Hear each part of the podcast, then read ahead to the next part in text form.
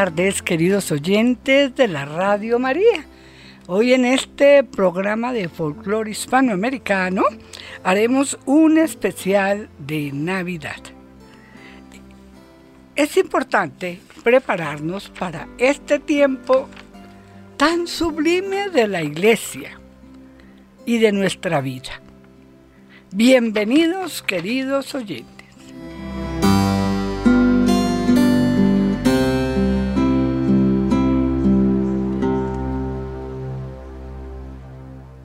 Buenas tardes, queridos oyentes, de nuevo con ustedes, un poquito como mal de la gargantica, pero no importa.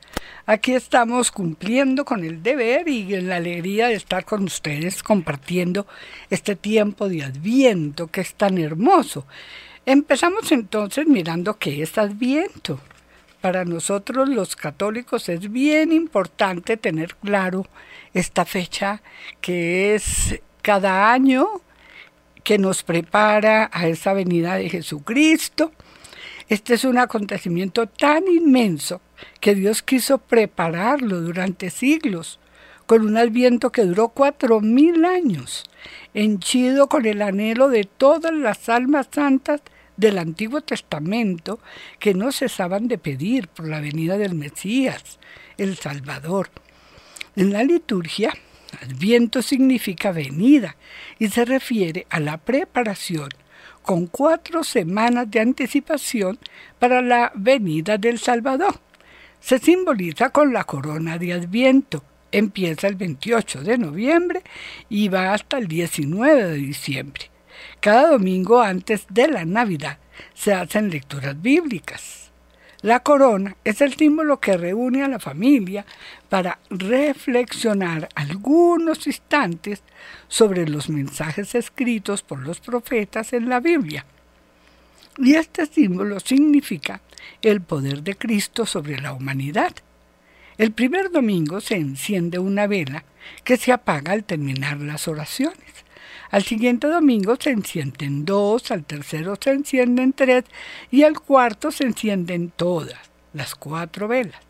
La luz de la vela simboliza la fe.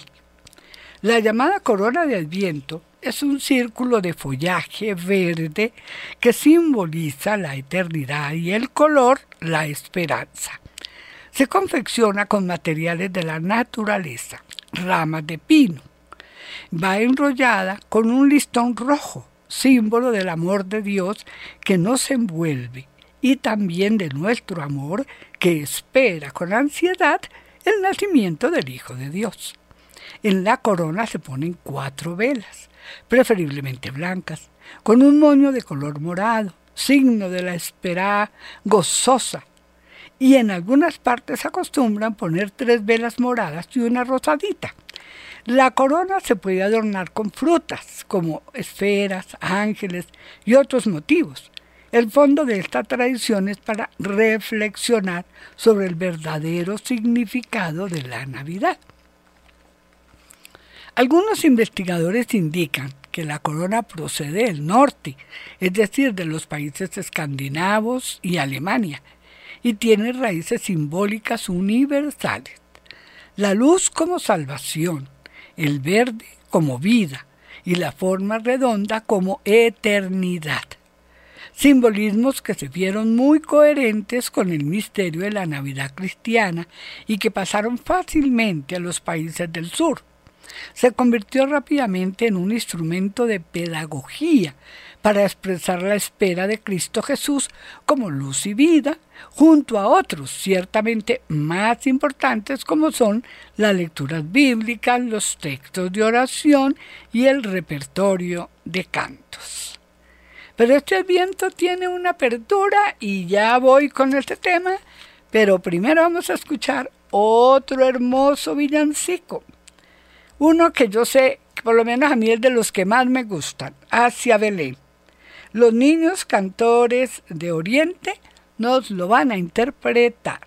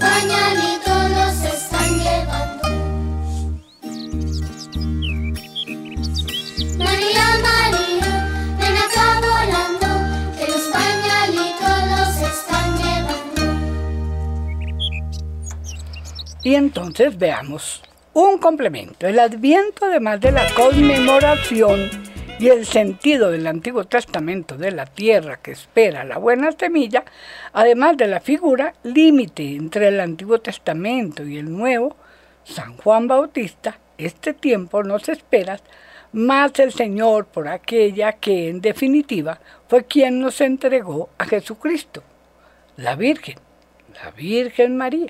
No solo en el hemisferio sur entramos al Adviento por la puerta del mes de María, sino que en toda la iglesia se entra al Adviento por la fiesta de la Inmaculada Concepción. Y la Inmaculada Concepción significa dos cosas. Por una parte, ausencia de pecado original y por otra, ausencia de pecado para y por la plenitud de la gracia. La Virgen fue eximida del pecado original y de las consecuencias del pecado original, que en el orden moral fundamentalmente es la concupiscencia, es decir, la rebelión de las pasiones, la falta del orden dentro de nuestra persona, el rechazo que nuestra materia y nuestros apetitos indómitos oponen a la reyecia de la voluntad y de la razón, iluminados por la fe, por la esperanza, por la caridad. Iluminadas y encendidas y sostenidas por la gracia, la Virgen, preservada del pecado original en el momento mismo de su concepción y liberada de todo obstáculo, tuvo el alma plenamente capacitada desde el primer instante para recibir la plenitud de la gracia de Jesucristo. Por lo tanto, su fiesta de la Inmaculada Concepción con ese carácter sacramental que tienen todas las fiestas de la iglesia, ese carácter de signo que enseña y de signo eficaz que produce lo que enseña, nos trae la gracia de liberarnos del pecado y de vencer, de moderar, de sujetar en nosotros las pasiones sueltas por la concupiscencia, a los efectos que nos pueda llegar plenamente la gracia. Y naturalmente, si estamos en Adviento, para que pueda venir la gracia del nacimiento de Jesucristo místicamente a nuestra alma el día de la Navidad. Por lo tanto, unamos a toda ayuda que nos pueda prestar los patriarcas del Antiguo Testamento que desde el cielo ruegan por nosotros, ellos que tanto pidieron la venida del Mesías. Unámonos a la intercesión y a la figura sacramental de San Juan Bautista, que en este domingo lo estamos celebrando. Unamos por encima de ello la presencia de la Santísima Virgen María en esa fiesta que fue hermosísima del 8 de diciembre y en todo este tiempo pidiendo bien concretamente el poder de liberarnos del pecado, de todo lo que en nosotros haya de orgullo, de falta de rectitud, de falta de caridad con el prójimo, de ausencia de virtud. Librarnos de todo ello para que cuando venga Jesucristo el día de Navidad no encuentre en nosotros ningún obstáculo a sus intenciones de llenar nuestra alma con su gracia. Y vamos a escuchar otro villancico hermoso preparado para ustedes, queridos oyentes. Salve, reina y madre. Es un villancico eh, tradicional interpretado por los cantores de Prado. Para ustedes.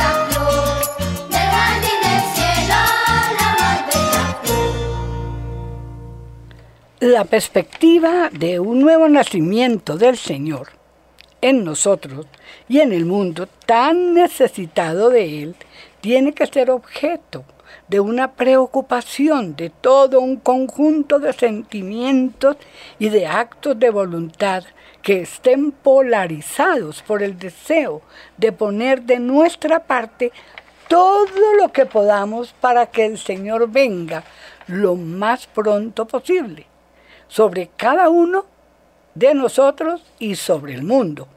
Y si esto vale siempre, se hace más exigente en las circunstancias del mundo presente, que desvirtúa precisamente lo que Jesucristo trajo con su nacimiento. Qué necesario es que pongamos todo de nuestra parte para que Jesús venga a nosotros con renovada fuerza el día de Navidad ir a través nuestro sobre las personas que están cercanas, sobre la iglesia y sobre el mundo entero. Quedémonos en espíritu de oración, fomentando en nuestro interior el deseo de que las cosas ocurran según las intenciones y los deseos del mismo Señor. El Adviento es una época muy linda del año, después de las fiestas de Navidad y de Pascua, quizá es la más linda, porque es una época de total esperanza, de seguridad, alegre y confiada. En este sentido, nuestro adviento es más lindo que el del Antiguo Testamento. se esperaba lo que todavía no había venido.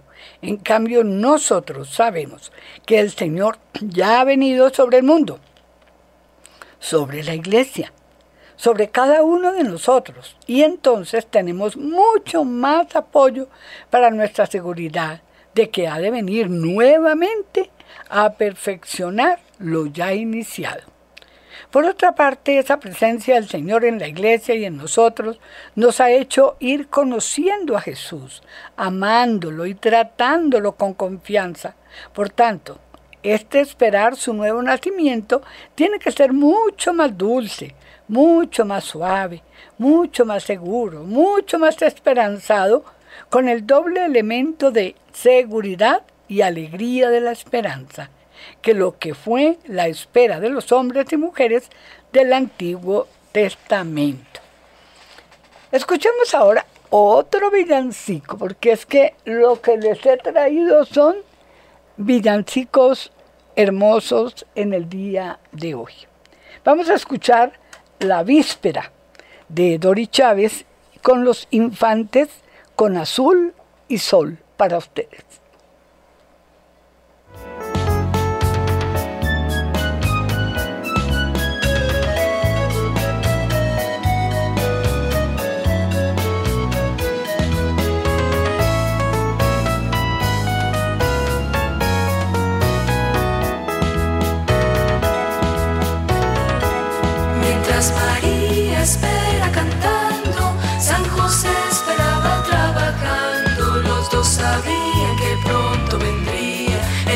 Más bello de toda su vida.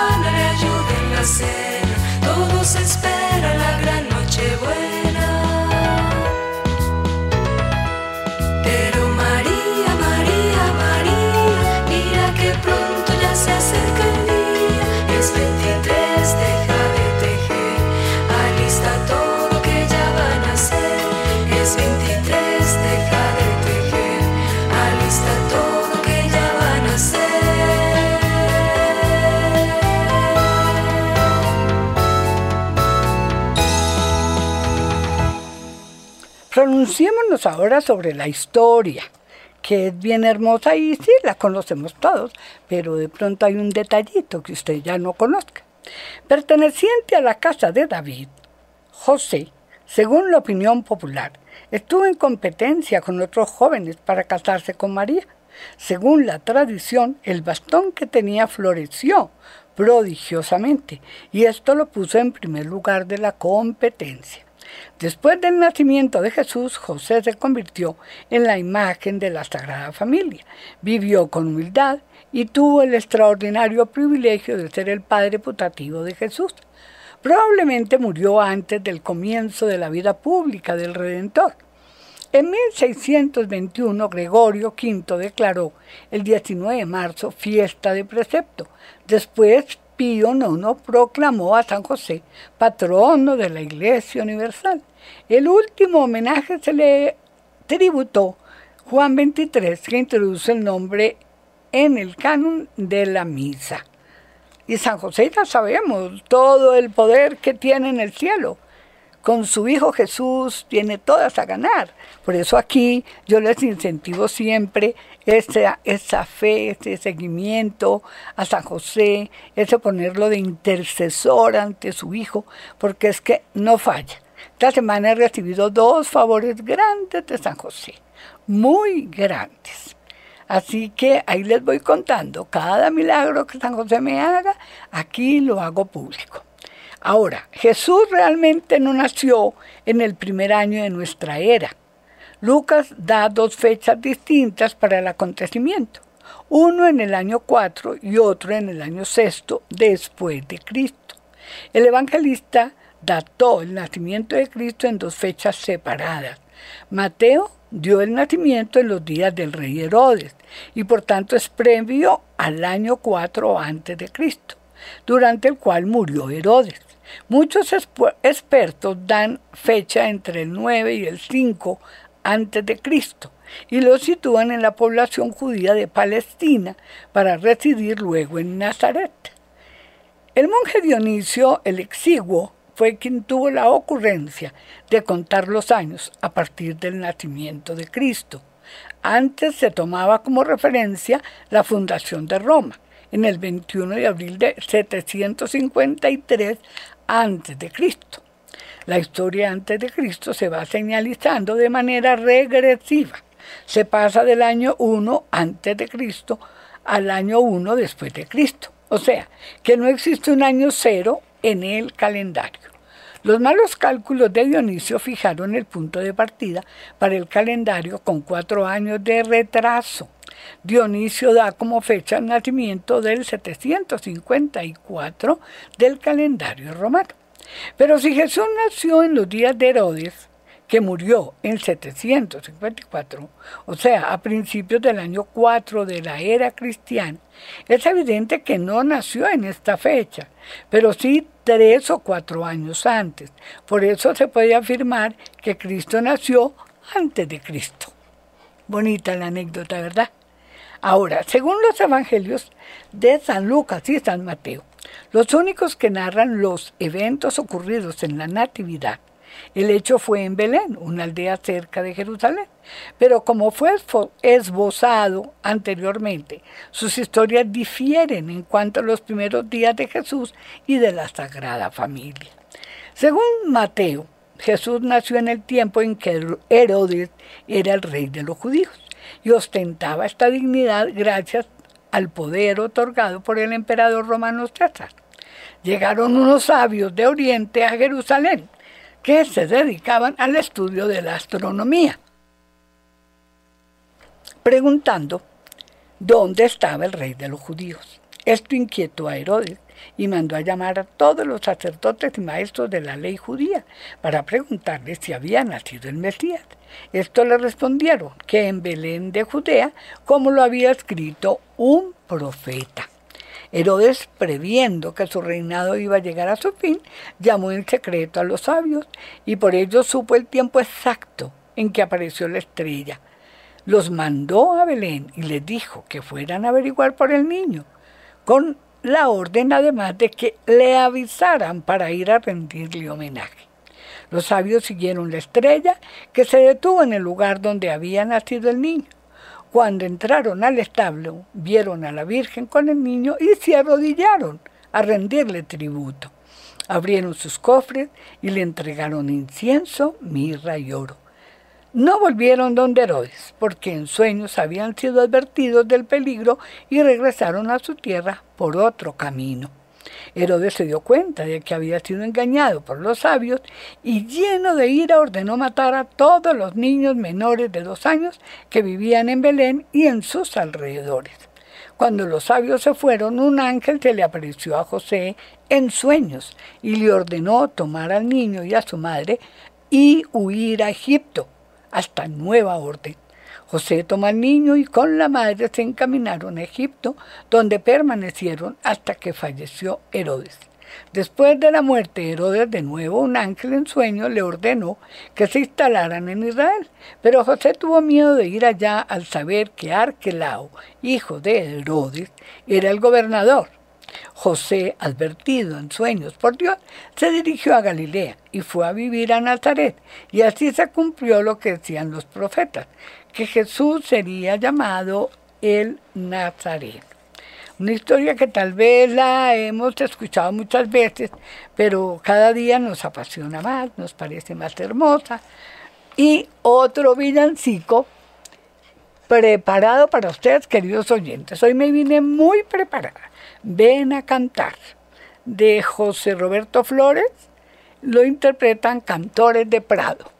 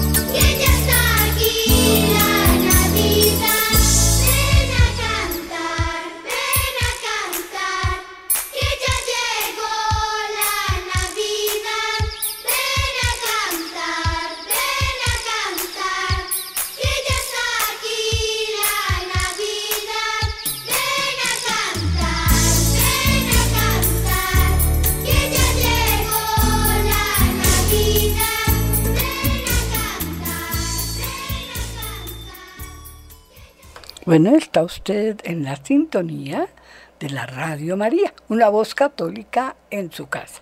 En este es su programa Folclore Hispanoamericano. Vamos entonces a hablar sobre la estrella de Belén.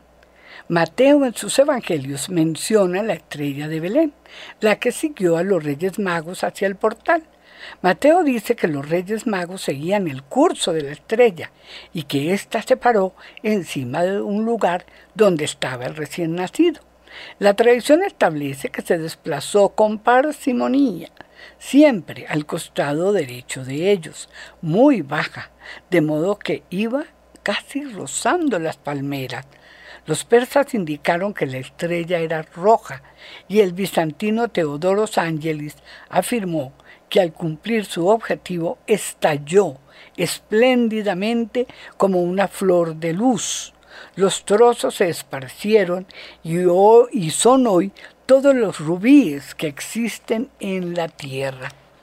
Estrella espontánea y de origen divino. Objeto volador no identificado.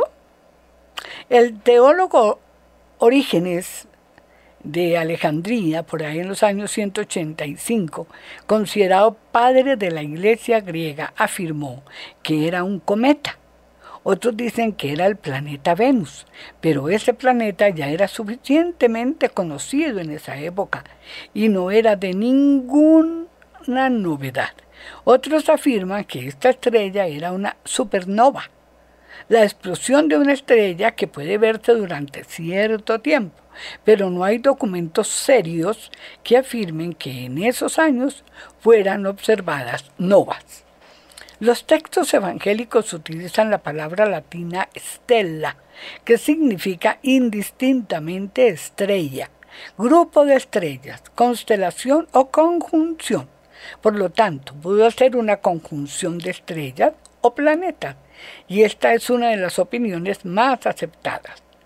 La planteó Johannes Kepler en 1606 Kepler indicó que la estrella de los reyes no fue otra cosa que la conjunción de la estrella de la Tierra con Júpiter.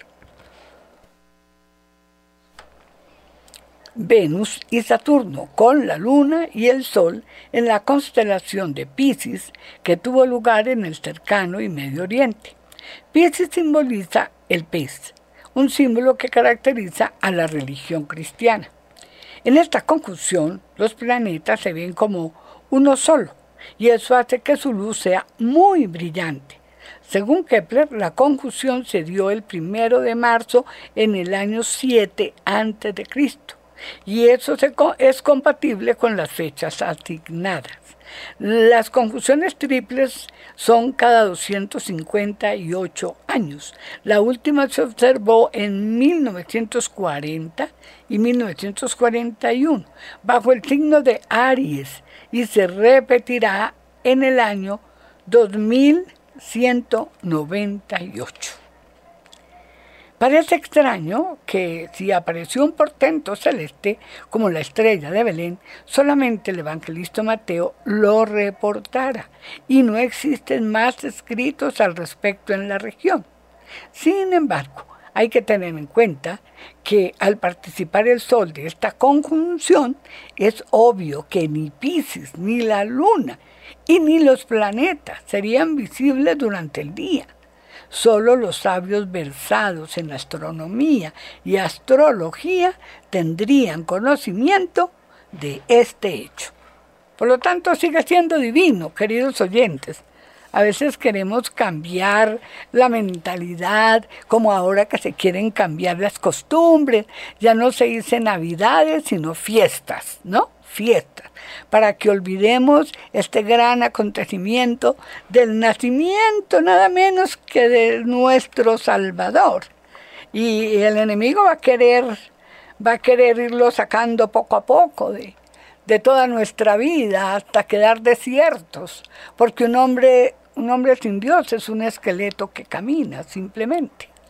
Entonces, toda nuestra alegría, todo nuestro gozo, que hoy estamos celebrando eso, ¿no? El gozo, el laudate. Todo ese gozo nos lo quieren robar, nos lo quieren anular, por eso hay que incentivar a los niños, contarles la historia del nacimiento de Jesús, hacer el pesebre en sus casas, animar a los niños a hacer la novena, estar cantando los villancicos. Mire, ese testimonio lo tengo yo de mis padres que ellos así pobremente hicieron un pesebre y cada uno de nosotros conseguía material para armar este pesebre, íbamos por el musgo, poníamos piedritas, hacíamos las casitas de cartón en la misma casa. Eh, lo único que comprábamos eran las figuritas muy pobres, las más baratas, porque mi papá en ese entonces había un problema grave con, con la violencia y lo habían sacado de la, de la finca y corría peligro y no podía ir a, a, dar vuelta ni nada. Así que nosotros pasamos por muchas penurias. Pero gracias a Dios, a mi papá nunca, ni a mi mamá, ni a nosotros, nos faltó la comida, el techo y un hogar calientico donde estaba siempre Dios, donde siempre había el Santo Rosario, donde la Navidad era muy, pero muy alegre. A eso los invito a todos los papás que están escuchando. Incentiven en sus hijos estos granitos de fe que van a fructificar más adelante y se van a dar cuenta qué importantes son. Bueno, otro villancico que les quiero regalar. En esta oportunidad de los pastores. Los niños cantores de Oriente nos lo interpretan. Música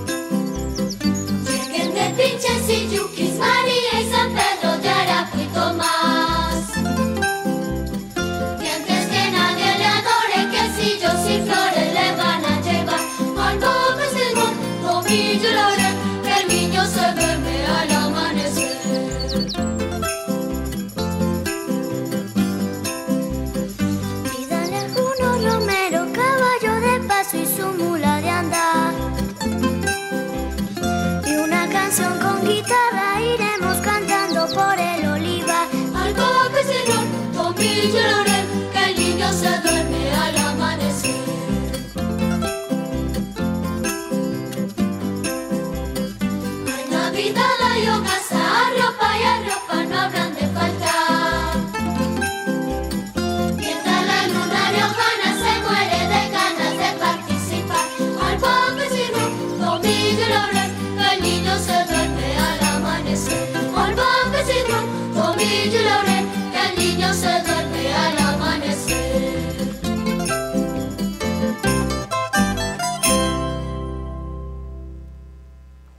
Hablaremos ahora sobre las diferentes celebraciones que tiene este acontecimiento precioso, eh, por ejemplo, los rituales y costumbres.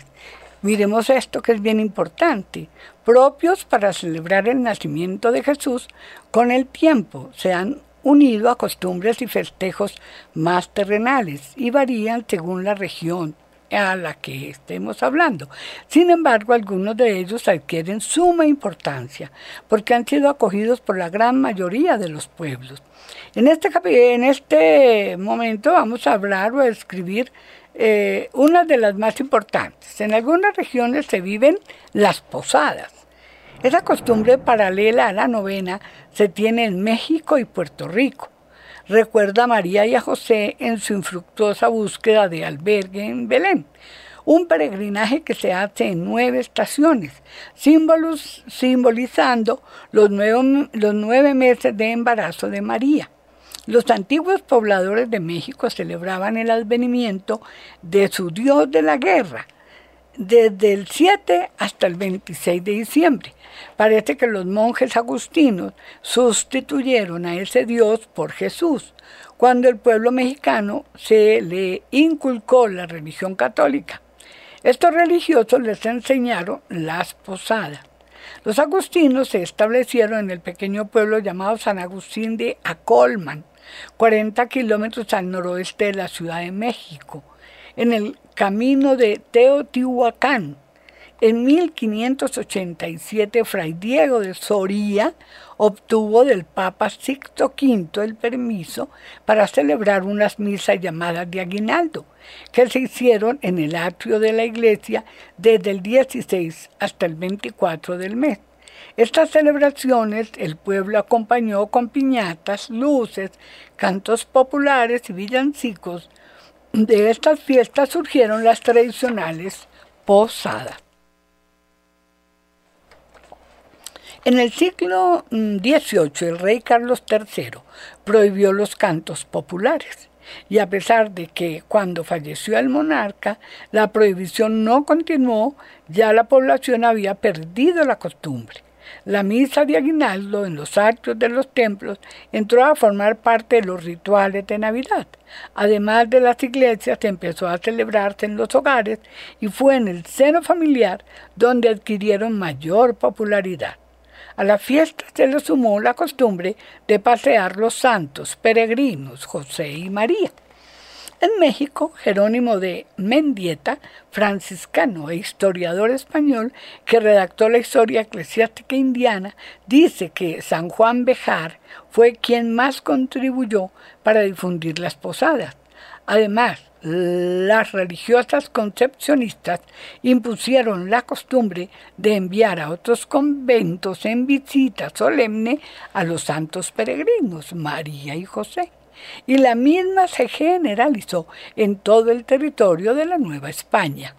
En las posadas se ofrecían alimentos y al compás de danza los niños y jóvenes pedían regalos. Aunque en varias poblaciones de Jalisco las posadas se celebran en las calles, adornadas con hilos de heno y faroles, y en otras muchas poblaciones se sustituyen las tradicionales peregrinos de barro por elementos vivos, causando mayor emotividad entre los asistentes. Para el siglo XX las posadas se convirtieron más en la fiesta popular que religiosa y ya no se hacen los nueve visitas o estaciones. Esta celebración derivó en un baile más. Y en Puerto Rico también se tiene costumbre de las misas de aguinaldo, nueve días antes de la Navidad. Lo que nosotros hacemos en, los, en la novena de aguinaldos, ellos lo hacen en posadas y asisten en comunidad. Terminado el oficio religioso, la feligresía y la muchachería se aprestan a recorrer las calles del pueblo. Es la costumbre de formar una trulla o parranda para darle el salto a un vecino, llevando música típica de Navidad de casa en casa, a cuyas puertas se llega cantando un aguinaldo o villancico típico. Por eso en Puerto Rico a las postadas se le llama asalto navideño. La trulla entra en la casa donde se disfruta de deliciosos manjares criollos. Ahora es frecuente observar una larga fila de automóviles acudiendo a veces sin anunciarse y a altas horas de la noche a una residencia para llevar un asalto. Se espera generalmente que la familia visitada se una a la parranda para ir a los demás lugares. Así el grupo se va agrandando poco a poco. Y otro villancico para contarles otra costumbre, la más linda de todas, y que este año tiene un premio maravilloso que nos lo regala el Papa Francisco y ahora les voy a contar qué es. Pero primero escuchemos este tema, los peces del río.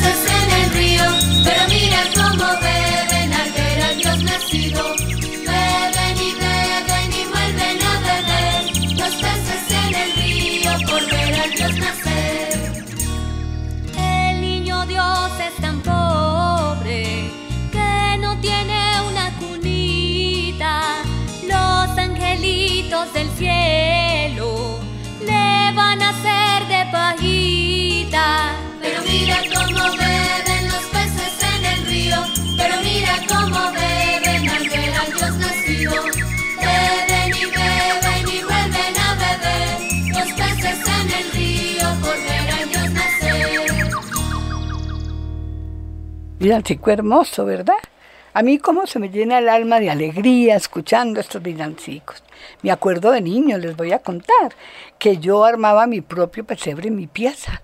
Yo iba y cogía todo lo que encontraba, armaba la, casita, la armaba con palitos y tenía un pesebre chirriquitico, unas figuras que yo había comprado con unos ahorritos, porque los tíos cuando iban a la casa nos dejaban pesitos. Entonces yo compré con esos pesitos, que cuando eso eran centavitos, eh, este pesebre que era una miniatura, pero yo le hacía de todo a ese pesebre.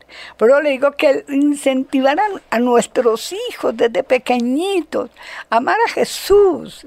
Eso hace que ese niño crezca con su corazón lleno de amor y de gozo y tenga esperanza siempre, siempre. Bueno, les voy a hablar de lo más hermoso, el pesebre.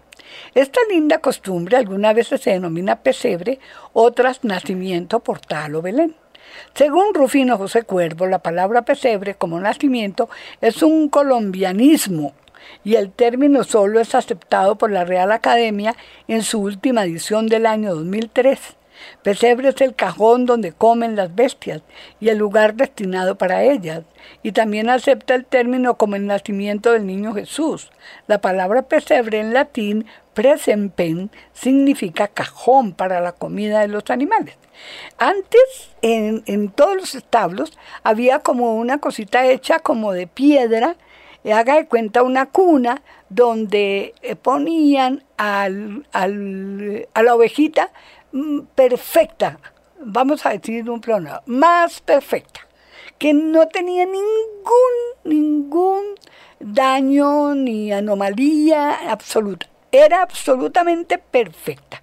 La envolvían en una manta y la ponían ahí porque iban a sacrificar el cordero por los pecados cometidos. Entonces mire que tiene una tradición con la cuna en que pusieron a Jesús. O sea, tiene que ver una cosa con otra.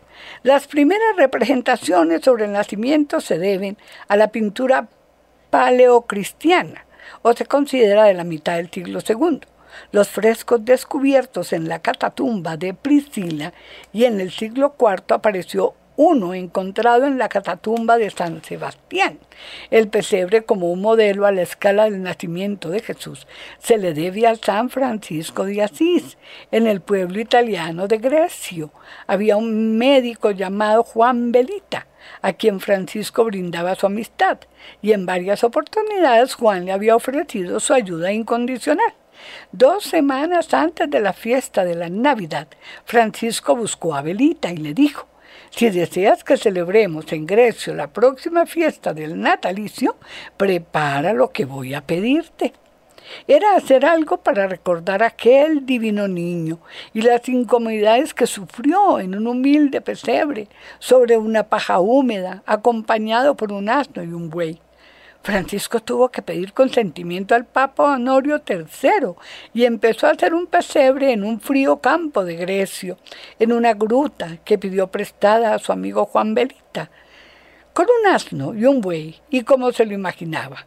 Creó un pesebre y llegó el día de enseñárselo a las gentes, quienes con mucha alegría y emoción sintieron, se sintieron conmovidas. Fueron invitados religiosos de todas partes, iluminaron el pesebre para la noche del nacimiento del Salvador. Así empezó el pesebre en la noche del 24 de diciembre de 1223. Vamos a cumplir o estamos cumpliendo 800 años desde el primer pesebre. Y aquí va la sorpresa.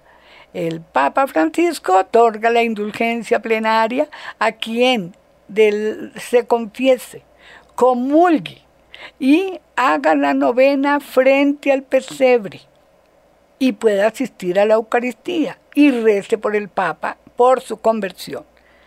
Así que ustedes, queridos oyentes, ganes en esta plenaria, en este novenario.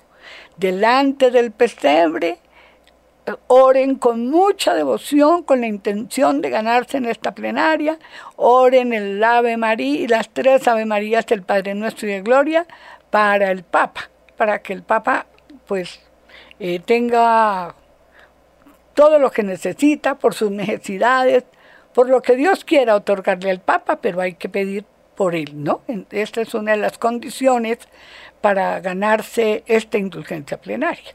Confesaditos, comulgaditos, ganémonos esta indulgencia. Bueno, En 1923, en medio de los cantos de los religiosos y de la emoción de Francisco y de todos los asistentes, el buey simbolizaba la paciencia y el trabajo, y el asno significa la humildad.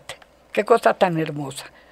Y como de costumbre del pesebre se debe a San Francisco de Asís, vale la pena hacer un breve recuento de la vida de este maravilloso personaje.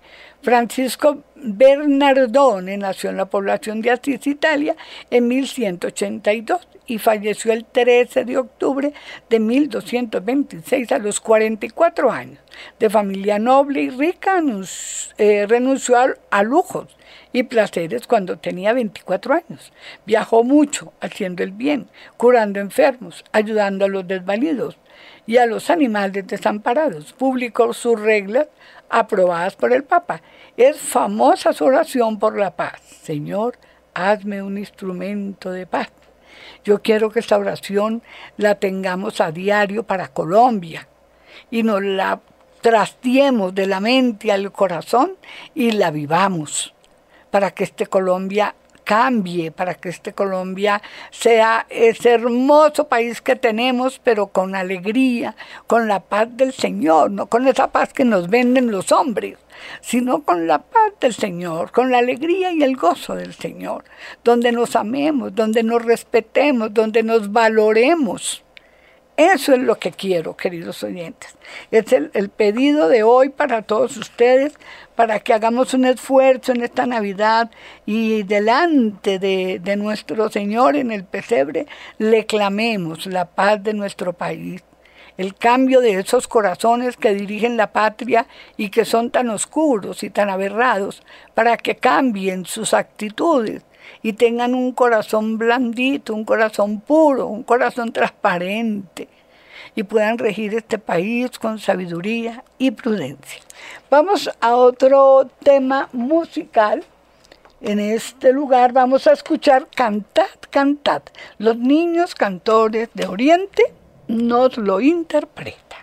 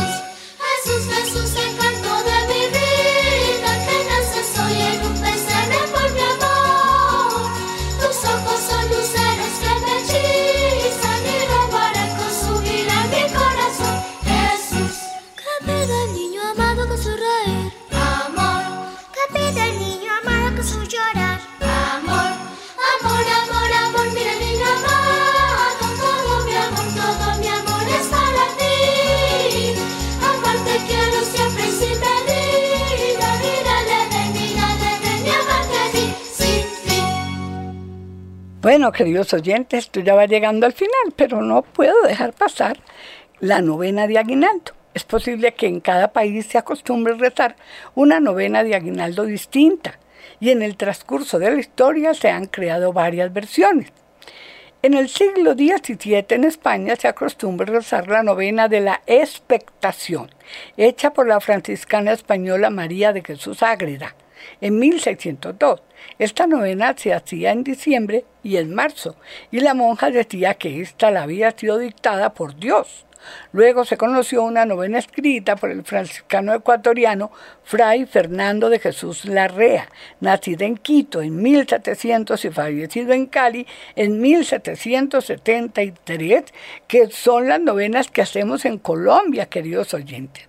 Se dice que aprovechó las antífonas, es decir, cantos para cada rezo, con la construcción de su novena. La novena que se reza en Colombia se hizo a finales del siglo XIX y se le debe a la hermana María Ignacia, cuyo nombre antes de ingresar al noviciado en la compañía de María era Bertilda Zampera Costa. Es la que todos conocemos por su coro de los gozos. Ven a nuestras almas, ven no tardes tanto.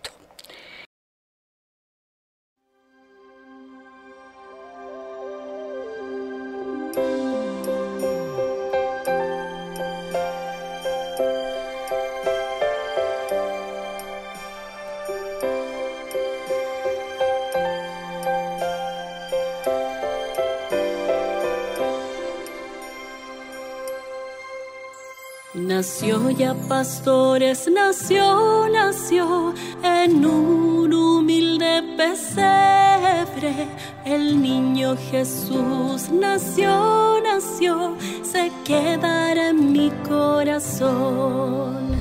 Mi niño Jesús, dulzura y amor, mi niño Jesús, mi buen redentor,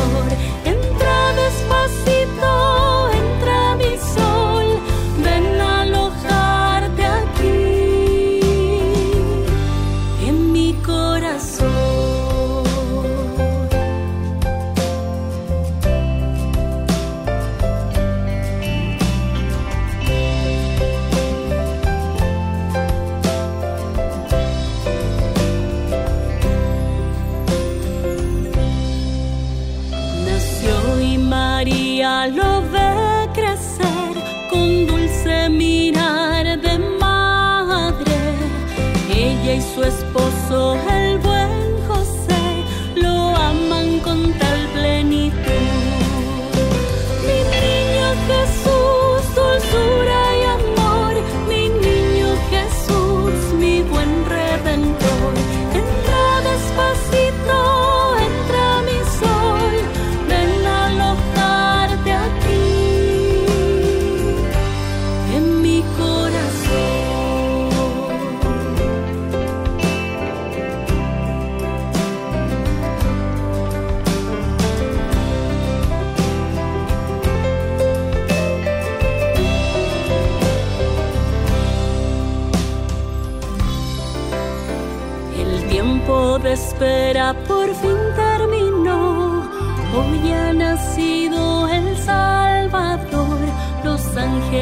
ángeles cantan con